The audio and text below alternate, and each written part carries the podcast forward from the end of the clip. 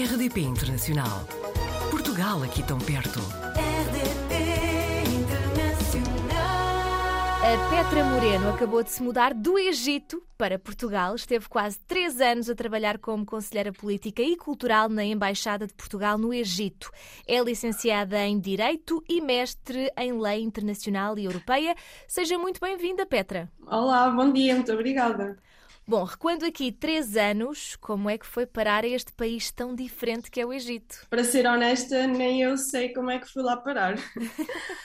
Então, basicamente o que aconteceu foi que hum, eu estava a terminar o meu mestrado aqui na, em Lisboa, na Universidade Nova de Lisboa, de Direito Internacional e Europeu, e estavam a surgir aqueles estágios do Ministério dos Negócios Estrangeiros para jovens que queiram iniciar uma vida na diplomacia ou queiram ter uma experiência internacional, mas numa embaixada. Uhum. E eu já tinha feito um estágio anterior durante a minha tese, tinha estado em Estrasburgo, na missão permanente de Portugal no Conselho da Europa, e pensei, oh, por que não vou continuar esta vida? Porque é o que realmente eu quero, andar de um lado para o outro, apesar de ser bastante complicado gerir emoções. Depois, eh, eu candidatei-me ao estágio do Ministério dos Negócios Estrangeiros, chama-se PEPAC Mené, e é um estágio pago de um ano, e decidi, como já tinha estado em Estrasburgo, decidi, oh, eu vou continuar na Europa, não quero saber mais nada, porque eu gosto de estar na Europa, quero estar em multilaterais, não quero estar em bilaterais. Uh, fiz a entrevista e, passado umas semanas, calhou-me o Cairo.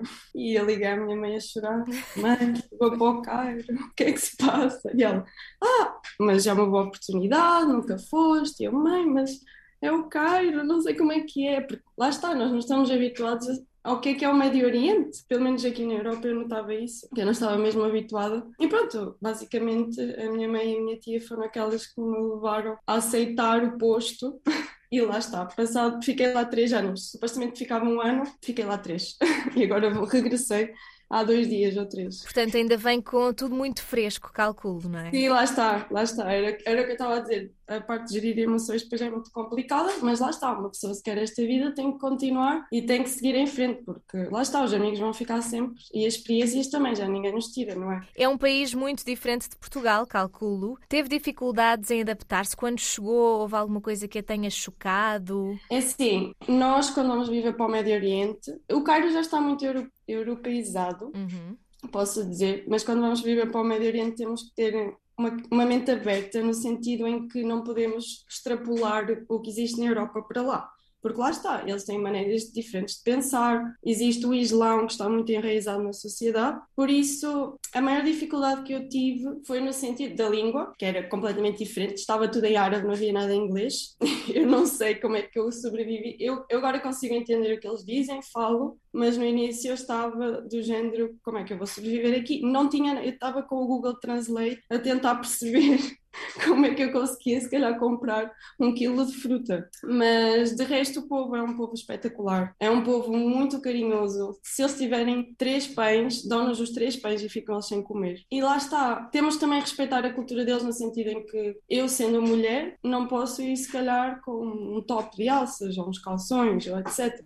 Uhum. Mas de resto, acho que sobrevivi e vivi muito bem no Egito. E eh, o povo é, é o que eu mais retiro de lá, que é um povo muito, muito quente, muito carinhoso. E já E percebi é que bom. fez amizades, não é? Sim, sim, fiz muitas amizades com locais. Eu também estava na, na comunidade diplomática, porque estava, e a comunidade diplomática está sempre a rodar. Às vezes vêm pessoas um ano, seis meses, três anos. E como é um país tão difícil, a nossa família está longe, dificilmente conseguimos vir a casa, nós juntamos sempre todos e acabamos por formar uma família. E é por isso que é assim tão difícil, porque as pessoas estão mesmo juntas, mesmo que eu conheça uma pessoa há duas semanas, três semanas, eh, se a pessoa diz, ah, se precisares de alguma coisa, já estou aqui há não sei quanto tempo, as pessoas dão a mão umas às outras. Não é, não é aquela situação de, ah, agora vais desenvencilhar por ti próprio. Não. Uhum. Cada um dá a mão, damos sempre a mão aos, aos outros. Foi para o Egito em circunstâncias muito específicas, mas de uma forma geral, acha que é um bom país para se emigrar? Eu agora sou muito suspeita a falar, não é?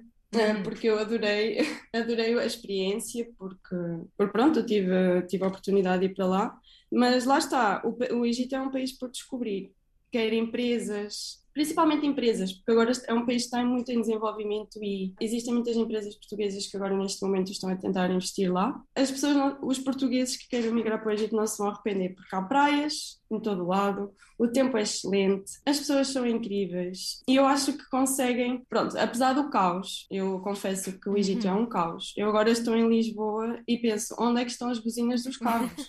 Porque eu não ouço nada. Eu já estava habituada, já era um som que já estava nos meus ouvidos. Mas é um caos, é um caos nesse sentido, as pessoas não dormem, estão 24 sobre 7 acordadas, porque lá está, têm que trabalhar. Há aquela parte menos glamourosa do Cairo e do Egito, que é a parte social, em que as pessoas têm que trabalhar mesmo a sério para sobreviver, mas de resto, como estrangeiro no Cairo e no Egito, nós conseguimos ter uma vida espetacular. Aconselho muitas pessoas a visitarem. Uh, tive várias pessoas, amigas, que foram lá visitar e adoraram. E uh, se quiserem estabelecer-se no Egito também, qualquer coisa podem contactar-me, que eu darei todas as, as dicas. O Egito é aquilo que nós vemos nos filmes de Hollywood?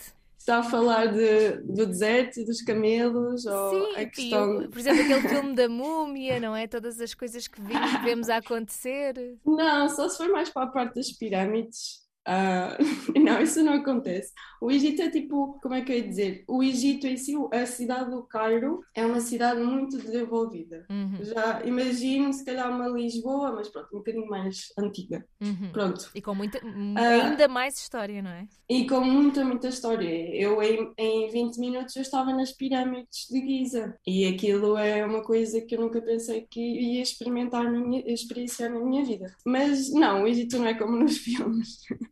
Vemos alguns camelos fora às pirâmides. Temos aquela sensação de uns camelos à distância, e depois o calor e aquelas coisas, mas de resto não. Aquilo está, está muito desenvolvido. E a questão, por exemplo, o Mar Vermelho também, aquilo parece que estamos numa Europa. Vamos para o Mediterrâneo, uhum. parece que estamos na Grécia ou assim. Okay. Por isso aquilo está mesmo, está mesmo num bom caminho, eu acredito. Bom, e como conselheira política e cultural na Embaixada, quais é que eram assim as suas principais funções? Então, na embaixada, o que eu fazia era, como nós temos uma embaixada pequenina, eu tinha que nos dobrar em certas funções, tanto que eu era uh, conselheira política e cultural. Na parte cultural, eu trabalhava maioritariamente com a União Europeia e trabalhava na questão dos direitos humanos. Eu aqui posso falar, porque já não estou no Egito, mas a questão dos direitos humanos ainda está um bocado a tentar desenvolver-se. Por isso, existe um esforço muito grande da União Europeia e dos Estados-membros para tentar ajudar o país a desenvolver em certas questões, tipo, por exemplo, a questão da justiça criminal, ou a gestão das crianças, ou a, gestão, a questão social, por exemplo. Uh, trabalhava maiormente nisso, também na questão das migrações, Uh, trabalhava muito, muito junto com a OIM, a Organização Internacional das Migrações, também porque nós recebemos muitos refugiados aqui em Portugal. E uh, na parte cultural, uh, era a parte que era, acaba por ser mais gira. Também com o Covid acabou por ir um bocado abaixo, porque eu tinha, tínhamos que organizar muitos eventos online, podíamos organizar eventos uh, em pessoa, mas na parte cultural o que nós tentávamos fazer era tentar levar Portugal um bocadinho ao Egito, porque acaba por ser uma uma parte da diplomacia muito importante. Se dermos a conhecer as culturas, as tradições os costumes do nosso país no país onde nós estamos acreditados, acaba por ser uh, muito bom. E nessa parte o que eu fazia era organizar eventos, levávamos artistas para lá, Passávamos filmes também, tínhamos um festival europeu de cinema e Portugal também estava sempre representado. E, e lá está, uh, nessa parte cultural também dava apoio ao departamento de língua portuguesa que nós temos lá numa universidade, que é a Universidade de Ain Shams. E em 2019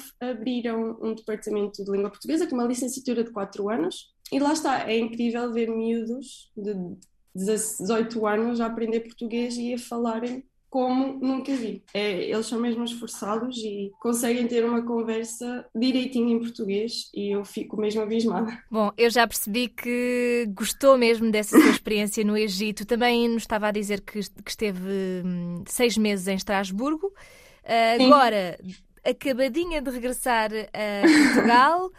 Quais é que são os planos para o futuro? Então, uh, agora aceitei um emprego numa nova empresa em Portugal, e vou trabalhar como Project Manager em implementar projetos de desenvolvimento internacional, que pronto, eu quis sair um bocadinho dessa área da diplomacia, Uhum. mais ou menos, ainda estou a pensar, mas queria mesmo focar na questão do, da- do desenvolvimento internacional, porque acabou por ser no Cairo também que eu fiquei um bocado mais alerta sobre essas questões, porque tinha bastantes conhecimentos que trabalhavam na ONU e etc., que trabalhavam muito nessa área. E eu acabei por gostar, acabei por me interessar, acabei por começar a ler, e depois surgiu esta oportunidade em Lisboa, e eu pensei: será melhor pensar com a minha cabeça em vez do coração? E decidi seguir a minha carreira e, e continuar, porque é assim que tem que ser, não é?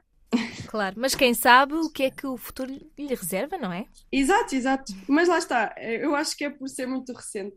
Claro. Daqui a uns tempos já estou mais Bom. emocionalmente estável. Claro que sim. E daqui a uns tempos eu vou querer saber a atualização desta sua história. Pode ser, Petra? Claro, claro, está sempre à vontade para me contactar. Agora não sei quanto tempo vou estar em Lisboa, eu quero agora acalmar uns tempos. Uhum. Bom, mas quando voltar a sair eu contacto-a. Fica combinado então. Petra, muito Está obrigada. combinada. E até breve. Obrigada eu. Até breve, muito obrigada. Bom dia. Portugal ao alcance de um clique. rdp.internacional.rtp.pt RDP Internacional. Portugal aqui tão perto.